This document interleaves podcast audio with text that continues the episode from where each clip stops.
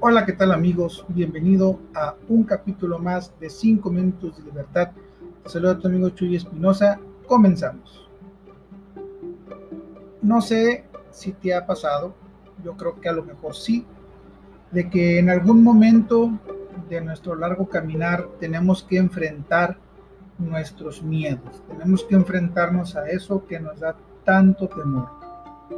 Y la verdad es que nunca estamos preparados le tengo miedo a ver a mi ex, le tengo miedo a pedir un aumento, le tengo miedo a confesarle algo a mi familia, tengo miedo de decirle a esa chica que me gusta y que me rechace.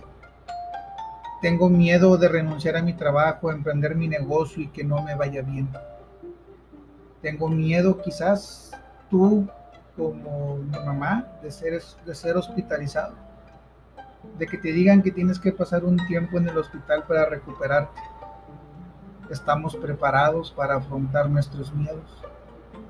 Un año más está por terminar y no sé cuántos miedos hayas tenido que enfrentar. No sé cuántos retos tuviste que superar este año, pero te aplaudo por cada uno de ellos. No necesitas hacer fiesta para, para festejar que hayas solucionado un problema que hayas pasado un reto. No ocupas ninguna fiesta, ningún festejo, ningún regalo. Solamente la satisfacción de saber que has dado un paso más hacia adelante. Que por las circunstancias que tú quieras, obligado o por voluntad propia, pero has vencido uno de tus miedos. Has vencido un reto. Ahora tienes algo menos a que temerle. Y es que la verdad, tener miedo no es el problema. Todos lo tenemos. El miedo incluso nos protege. Pero enfrentarlo, tener la valentía de enfrentar ese miedo, eso es lo que nos hace valientes. Eso es lo que en realidad nos hace un guerrero. Nos hace ser hombres y mujeres valientes. El saber que tengo la voluntad y de ahí nace mi valor para poder afrontar el reto, afrontar el miedo, solucionar problemas.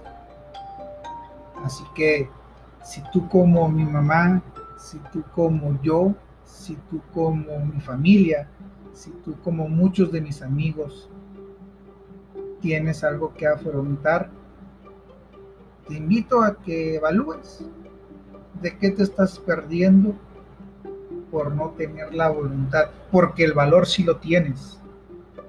Quizás lo que haga falta sea solamente voluntad de afrontar ese miedo. Gracias por continuar escuchando estas pequeñas, no sé si llamarles filosofías o pequeñas reflexiones para iniciar tu día. Muchas, muchas gracias. Nos vemos en el siguiente capítulo y gracias por darte cinco minutos de libertad.